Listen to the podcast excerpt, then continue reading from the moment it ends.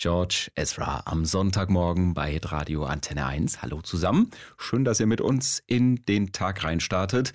Und vor 30 Jahren, da kam eine gute Idee aus den USA hierher zu uns nach Deutschland. Damals am 22. Februar 1993 wurde der erste Tafelladen in Deutschland eröffnet. In Berlin war das. Zwei Jahre später dann äh, auch die ersten Läden in Baden-Württemberg, zum Beispiel in Heilbronn, Stuttgart und Filderstadt. Die Idee damals wie heute, Lebensmittel, die noch gut sind, aber im Supermarkt nicht mehr verkauft werden oder übrig sind, nicht wegwerfen, sondern zu günstigen Preisen anbieten.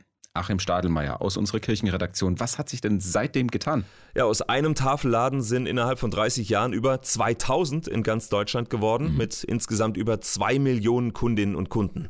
Viele dieser Läden werden von der Kirche, also von Diakonie und Caritas getragen.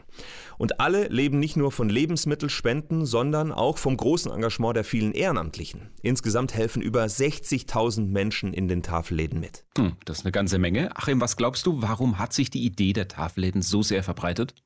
Naja, es ist ja einfach eine gute Idee. Lebensmittel vor der Tonne retten und damit auch noch Menschen helfen, die wenig Geld haben. Mhm. Win-win sozusagen.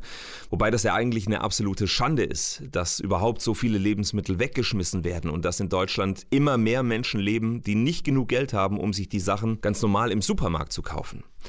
Beides ist in den letzten 30 Jahren leider auch nicht wirklich besser geworden. Aber das heißt, in Tafeln in Deutschland werden quasi die Türen eingerannt. Ganz genau. Viele Läden sind am Limit. In manchen hat sich die Zahl der Kunden letztes Jahr verdoppelt. Das lag vor allem am Krieg in der Ukraine.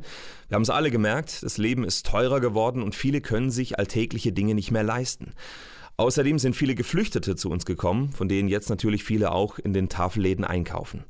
Fast jede dritte Tafel hat zeitweise keine neuen Kundinnen und Kunden zugelassen, weil es einfach nicht genug Lebensmittel gab. Mhm. Über Weihnachten hat sich die Lage dann so ein bisschen entspannt. Da wurde viel gespendet von Privatleuten oder auch Kirchengemeinden. Aber klar ist, 30 Jahre nach ihrer Gründung werden die Tafelläden in Deutschland traurigerweise dringender gebraucht als je zuvor. Vor 30 Jahren hat also der erste Tafelladen in Deutschland aufgemacht. Heute gibt es Tafeln an vielen Orten, auch bei uns in Baden-Württemberg. Und gleich nehmen wir euch äh, mal mit in einen dieser Tafelläden. Dort hat uns Maurizio erzählt, warum er und seine Familie ohne dieses Angebot ein ganz dickes Problem hätten.